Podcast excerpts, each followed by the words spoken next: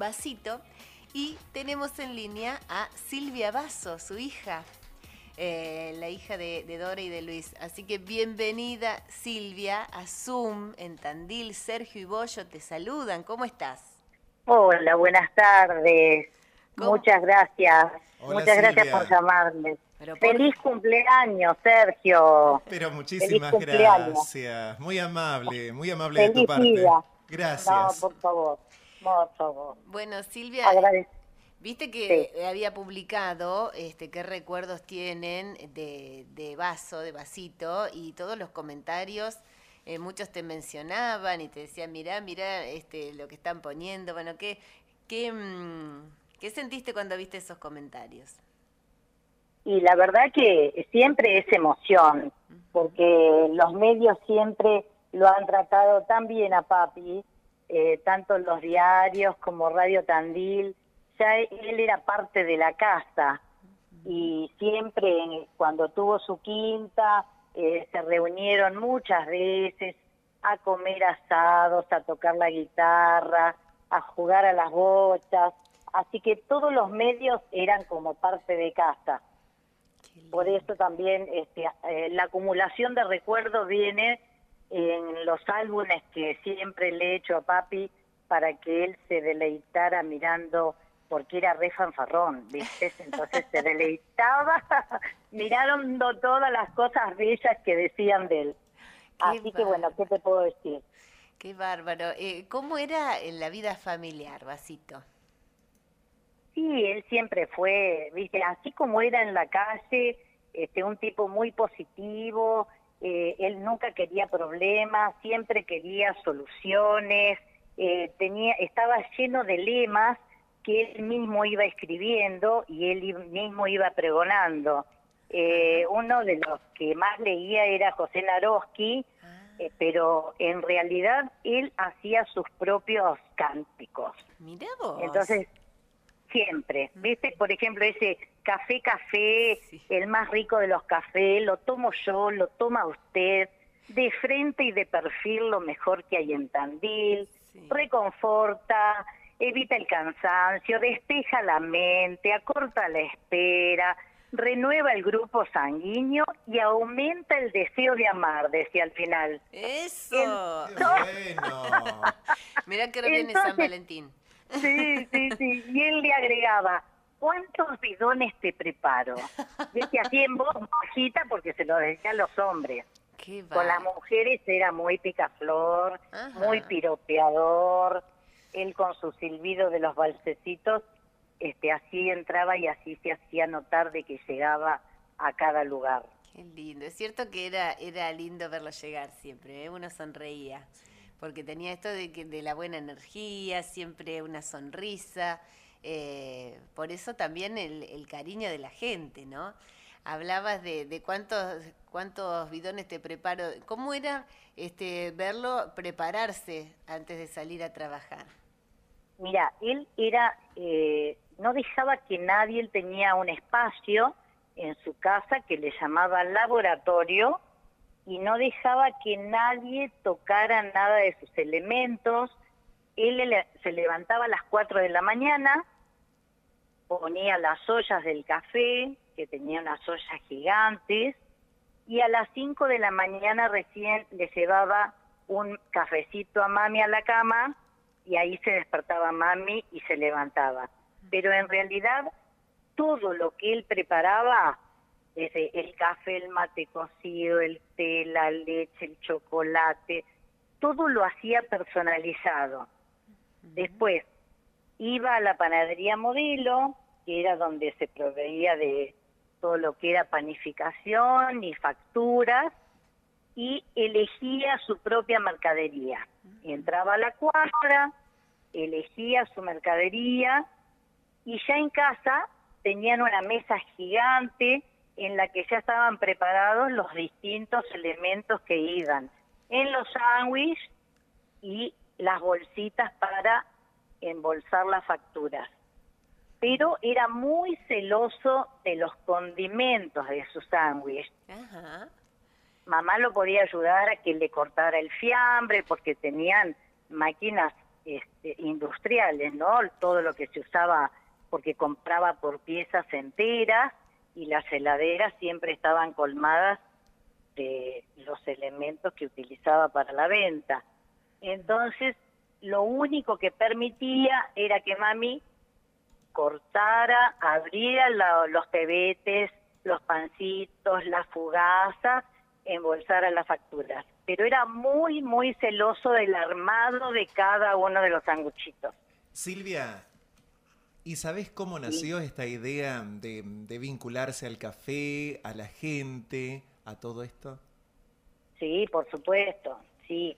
Mira, este, papá era marinero y entonces eh, vivió andando por el mundo hasta que la conoce a mami en la Valle Sopardo en Azul, se casan rápidamente, a los ocho meses estaban casados porque a él lo trasladaban, eh, nazco yo, nace una hermanita mía que fallece a los 45 días, entonces él ahí decide dejar la Marina y mi tío, que era maestro de la escuela técnica acá en Tandil, le dice, ¿por qué no se vienen a vivir en, a Tandil? Porque era muy difícil en Azul, la cosa era mucho menos progresiva de lo que era Tandil, aún en los años 60.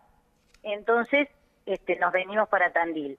Y como mi tío era maestro de la escuela técnica, le ofrece, si no quiere, empezar a cubrir los recreos.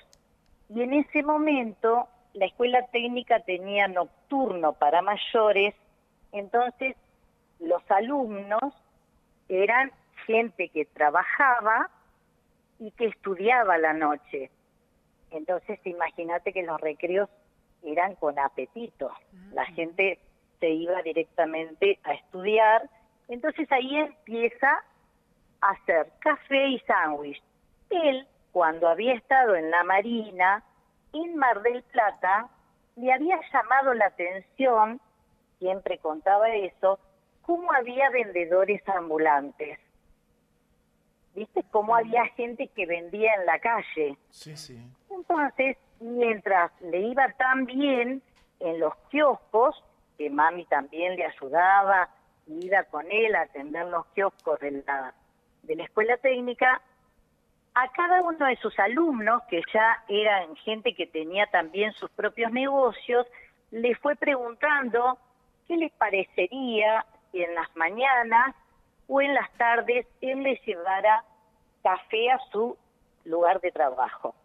Bueno, y así empezó a decirle todo el mundo, ya probaba su mercadería en el colegio, sí, sí, vaso, vaya, sí, sí, y empieza con cuatro termos, viste, mamá le hacía unos equipos, entonces empezó en bicicleta, porque no tenía medios, y llevaba cuatro termos.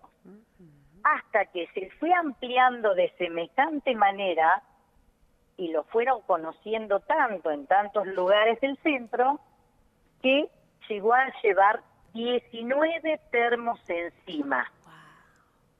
¿En bicicleta? en bicicleta. ¿Cómo hacía? ¿Viste?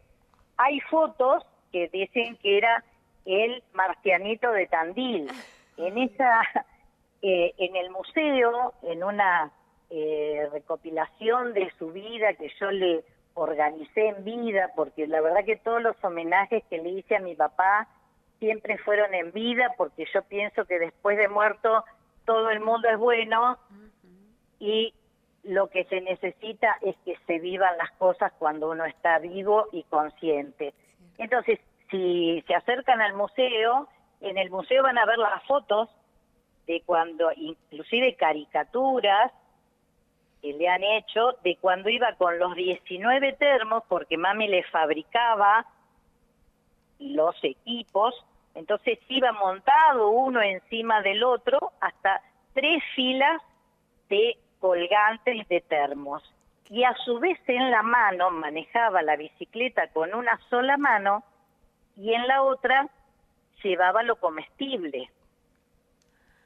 No, no, no, malabarista, una cosa de loco. La verdad que sí. Totalmente. Eh, y en el empedrado, en el empedrado, ¿viste? un detalle. ¿En qué época, entre qué año y qué año se dedicó a vender café? Mira, él empezó en el año 62, el 2 de marzo. El primero era su cumpleaños y el 2 de marzo de 1962 empezó a transitar en su bici las calles de Tandil, céntricas. ¿Viste? Con sus 19 ter con sus cuatro termos primero. Y dejó cuando cumplió 73 años, en el año 2007, en diciembre del 2007. Estuvo 45 años en la calle.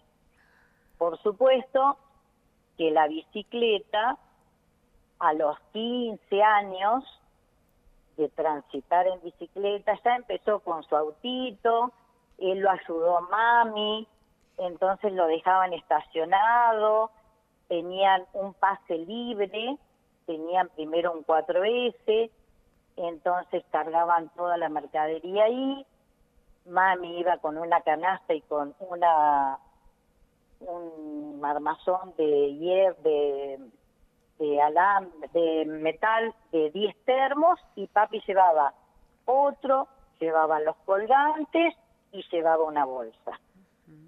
Y así anduvieron muchos años los dos, hasta que cuando yo quedo embarazada y empiezan a llegar los nietos, dijo, vamos a ser abuelos, vamos a dedicarnos más a los nietos. Así que empezaron este, a, mamá dejó de trabajar con él y se dedicó más a estar en casa. Pero él nunca eh, quiso dejar la calle, amaba, silbaba todo el tiempo, aún lloviendo, tenía un equipo de lluvia, con botas, con una capa, con gorra. Después en invierno mamá le tejía unos mongo, unos este, unos gorros para la cabeza porque era bastante perseguido por sus pulmones, pero no faltaba un día, Cristina. Una historia de amor, ¿no? Con Dora ahí, compañera incondicional. Sí, totalmente, totalmente. Y bueno, y fue ampliando así su, sus lugares de trabajo y entró, eh, eh, estaban súper de onda este, los partidos de fútbol, en los clubes. Eh, Jugador de bochas, ¿no? Muy, eran federados los dos. Pero eso, cuando él cumple 50 años, dice que quiere empezar a vivir la vida porque no se tomaba vacaciones y entonces empieza a trabajar solamente hasta las 14 horas. Y empiezan con mami a disfrutar porque ellos eran amantes de lo cultural, de la música, del deporte, todo lo que pudieran hacer juntos, de las peñas, de salidas, de eventos sociales. Entonces, dejaba los termos, dejaba todo armado, todo lavado, todo organizado, salían de casa y ahí no se los veía hasta la noche. Y siempre se les presentaba algún asadito o algún evento en los que estaban, por supuesto, invitados y seguían, porque nunca, jamás lo escuché a mi papá decir que estaba cansado. Qué bárbaro. Claro, sí, sí, trabajaban, pero también se, se daban su, su buen espacio para disfrutar, para seguir con gente, siempre con gente, ¿no? Muy sociables los dos siempre con gente, siempre con gente, muy, muy sociables y además eh, por el carácter de ambos, eh, las bochas, por ejemplo, los llevó a participar y a estar muy metidos. Al estar federados, eran competencias, y eran viajes, y era, ¿viste? En todos lados estaban metidos. Estamos dialogando con, sí, Silvia Basso, es la hija de Basiti, recordando este, la, historia de, del vendedor de café tan entrañable de Tandil. Si me decías, completando la idea. Sí, te decía que como papá nació en Paraná y él eh, tenía 12 hermanos, y él era el más chico, fue huérfano muy chiquitito. Entonces ahí es donde se enganchó en la Marina. Entonces sus viajes a Paraná eran de su mayor placer, ¿viste? Cuando tuvo su primer autito, un Forá 29, un primero de enero nos llevó a conocer a todos mis tíos a Paraná en el Ford 29. Con una emoción, ¿viste? Tardamos como cinco horas, pero maravilloso, maravilloso. Y bueno, ya después viajaban un montón, ya viajaban solos, ya cuando dejó de trabajar a la tarde, se propuso recorrer toda la Argentina, entonces agarraron el auto con mami y empezaron y primero el norte, después levantaron a mis tíos de Paraná, se fueron para el sur, levantaron a mis tíos de azul, porque mi mamá es de azul, y siguieron, hicieron todo el sur. La verdad que era un maestro de la vida, ¿viste? En la calle, él siempre que su decía, él no tuvo escuela, porque fue hasta tercer grado, pero que sí la calle fue su universidad. Y que sí el trato de la gente, el saber escuchar, le dio la posibilidad de aprender lo bueno y lo malo. Qué linda historia. ¿eh? Bueno, eh, em, lo imagino, ¿no? Bueno, lo recordamos. Imagino este, cuando vos decís lo organizado que era con su trabajo, eh, que él preparaba con dedicación cada cosa. Te pregunto, anécdotas, algo gracioso que le haya pasado que recuerdes. Y mira, siempre, viste, cuando venía gente de afuera y lo veía, eh, lo paraban en la calle y le decían, pero usted qué es, señor, porque no pensaban que era un vendedor ambulante. O cuando eh, lo contrataban para servirle café a distintas figuras, ah. porque, viste, lo atendió, por ejemplo, le sirvió café al doctor Favaroro, ah. a Osvaldo Pugliese, a José Larralde, eh, este, lo convocaban para que él sirviera en esos eventos. Y me acuerdo que Favaloro cuando ya distintos políticos de turno, bueno, te los podría enumerar, pero haríamos toda la tarde, porque lo convocaban de los partidos políticos, generalmente el Comité Radical cuando este, gana la democracia, en el 83, el doctor Alfonsín quiso hablar con él, tienes fotos con él, ¿viste? Porque no podían creer la magnitud de su de su negocio ambulante. Y además un tipo tan prolijo en pagar todos sus impuestos, en hacer su libreta sanitaria año a año, entrar a la municipalidad como uno más, entrar a la clínica, al sanatorio, estar con los médicos con un trato en los bancos, ¿viste? entrar al Banco Nación, al Banco Comercial. Bueno, fue este, un tipo que se hizo querer por su carisma natural. Era parte de todos lados, ¿no? De todos esos lugares. Em, te pregunto, Silvia, bueno, después eh, él vendía, bueno, el café, pero eh, no, no se detuvo. Luego empezó con la papa frita. Exactamente. Sí, en el 2007 cuando deja, dijo con mi mamá, pero ¿qué vamos a hacer? Entonces se mandó a hacer cinco, eh, como son cinco como los discos de arado, pero se los hizo hacer más amplio y hacían, porque le salían exquisitas, siempre hacía para mis hijas, le salían exquisitas las papas fritas y dice, vamos a hacer papas fritas, porque a todo el mundo le gustaron las papas fritas de él. Ah. Entonces, la misma gente que cuando fue diciendo y empezó a hacer un imán para poner en las heladeras, y primero él salía y repartía y veía cómo estaba la mano.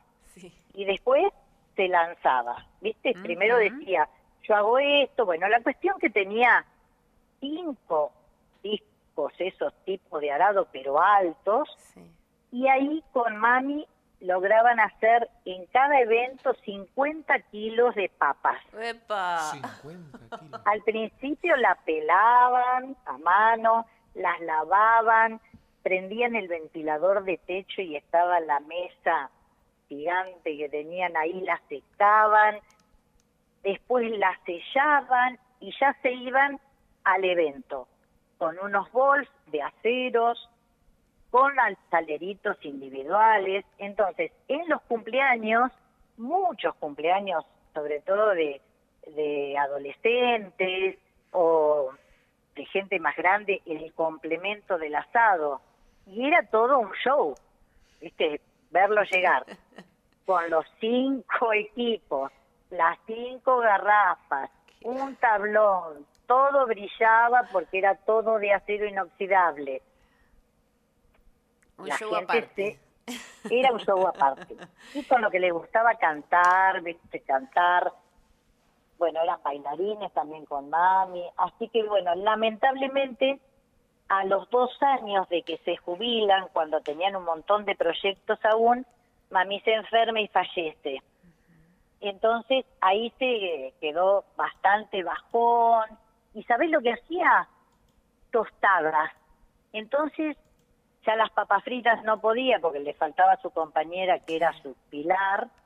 Entonces hacía tostadas y las envasaba en bolsitas de no sé cuántos gramos eran y vendía las tostadas con los sachets chiquititos de mermelada. Ah, Entonces salía, ya te, te imaginas que tenía 70, a los 75 se retiró, ponele que tenía 78, 79, pero él caminaba, ¿viste? Y todo, ay, sí, yo tostada, vaso, yo tostada, con la mermelada, una cucharita, bueno.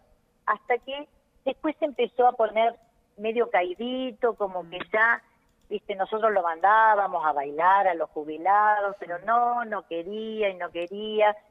Y eh, en el 2019 este, dijimos con mis hijas, vamos a proponerle, si no quiere, irse a vivir a un hotel, decíamos nosotros, sí. pero en realidad era un hogar para que estuviera acompañado, porque él no quería a nadie en su casa, no quería estar en mi casa, no quería molestar. Él te decía, yo Ah. no voy a molestar, pero mientras que tuviera su guitarra. Entonces, sí, sí, sí, que se fuera con su guitarra. Y entonces fuimos al Arcángel, hablamos, ahí le cambió la vida, viste, porque jugaba las cartas, tocaba la guitarra, se hizo de amigos. Y estaban Sarita y Gaby, que para ellas era el gordo que les alegraba la vida, viste, porque él andaba de lugar en lugar, hacía reír a todos, decían, no pongan informativos, que a mí me gusta la música. Así que después íbamos con mis compañeros de canto, de teatro, organizábamos fiestas, pero lamentablemente en el 2020, cuando viene la pandemia, Chuck se lo llevó el COVID. Pero vivió su vida, vivió su vida, te puedo asegurar, dándonos un ejemplo y una palabra en cada momento. Él tenía siempre en otros de sus lemas y otros de sus frases, que yo se la enmarqué y se la puse también y la tenían en el hogar, que era de él, él decía, de mi autoría ese, y él decía, la constancia tiene su precio y con la paciencia se gana el cielo. Ay, qué. Hermoso. Qué Eso, lindo recuerdo. eh, Sí, sí, la verdad que viste, cada día es eh, una un recuerdo nuevo, hablamos como si estuviera eh, con nosotras y siempre surge y necesitamos, y a- además le sacábamos tantas fotos porque ya te digo, le gustaba tanto mirarse, a ver cómo salí, era muy Ah. coqueto, muy coqueto, le encantaba estrenarse ropa, le encantaba salir a cafetear, así que yo lo iba a buscar todos los mediodías al Arcángel y salíamos a tomar un cafecito, lo que podía caminar, porque se cansaba, ¿viste? Claro, sí, sí, sí. Se cansaba. Pero él te decía, cuando yo me jubile, y cuando no me levante más temprano, me voy a levantar a las 12 del mediodía. Y así fue. Ajá. Tenía el chip, viste, que otros señores mayores, entonces él no. Y entonces yo le aviso a los chicos del hogar, a mi papá déjenlo dormir. Así que el gordo se levantaba a las 12 del mediodía cuando sentía el olor a comida, porque que Ah. no le faltara la comida. Qué grande. Bueno, Silvia, la verdad que tu relato nos ha hecho viajar en el tiempo, eh, revivir esos momentos, saber cómo era también en la vida familiar. Alberto Luis Vaso, Vasito, tan querido y recordado por todos. Te agradecemos muchísimo tu paso aquí por Zoom en Radio Tandil. No, gracias a ustedes, un placer enorme y este y a vuestra disposición siempre. No dejen de ir al, al museo porque se van a encontrar con su bicicleta, con sus termos. Qué Y- lindo. Bueno, una anécdota cómica, Sí. te cuento la última. Sí. Él quería que al maniquí donde colgamos el equipo con los termos le pusiéramos una foto de la cara de él. Ah, Mira, claro, escúchame. Qué bárbaro, qué lindo. Bueno, ahí Sí, vamos sí, a ir, ahora está viendo todas, eh, seguramente Sí, hay detalles que, que no se conocían, este, pero bueno, vos siempre difundiendo la historia de, de tus viejitos, eh, así que es muy lindo escucharte. Te